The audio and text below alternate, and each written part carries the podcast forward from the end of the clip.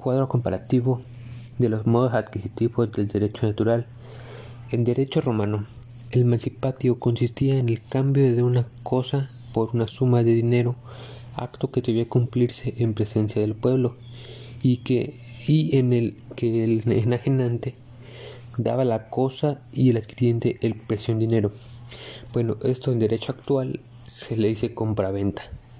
Es un contrato por el cual una de las partes, llamada vendedor, transfiere a la otra la propiedad de un bien, obligándose esta última que es el comprador el pago de un precio cierto y en dinero. In iure accessio consistía en un simulado proceso en el cual tanto el adquiriente como el enajenante se presentaba el magistrado. El primero, quien asumía 168 el rol de actor, reivindicaba la cosa como si fuera suya, y el segundo no se oponía ante la falta de contradicción.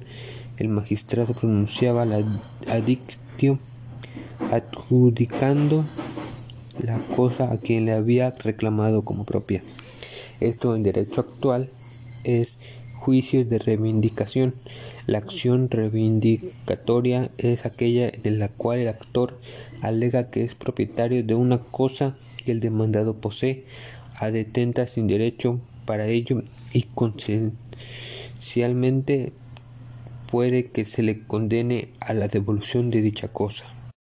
Y en derecho romano, tradición consistía en la entrega de una cosa hecha por el propietario a la otra persona, con la intención de que ésta la adquiera ocupando su lugar para la cual las partes intervienen, intervinientes en el negocio debían ser capaces de enajenar y de adquirir. Esto en derecho, en derecho actual es donación, es un contrato por el cual una persona transfiere a otra gratuitamente uno o más bienes.